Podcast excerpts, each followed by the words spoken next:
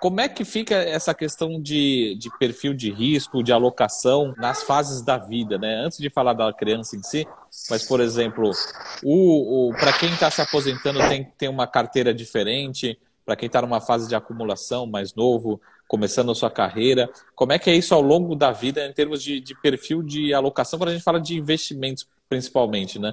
Isso parte muito também do lado de conhecimento, né? A gente, bom, vamos pressupor no segundo caso, no segundo cenário, que a gente está falando com pessoas que entendem investimentos e que vão fazer alocação.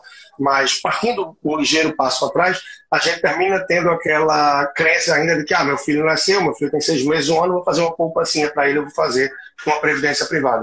Mas é isso que manda, é isso que rege. Poupança ou previdência privada. As pessoas dificilmente pensam além disso. Tendo um conhecimento, uma tranquilidade, um perfil, uma estrutura que te garanta isso, dá para ter uma carteira bastante arrojada.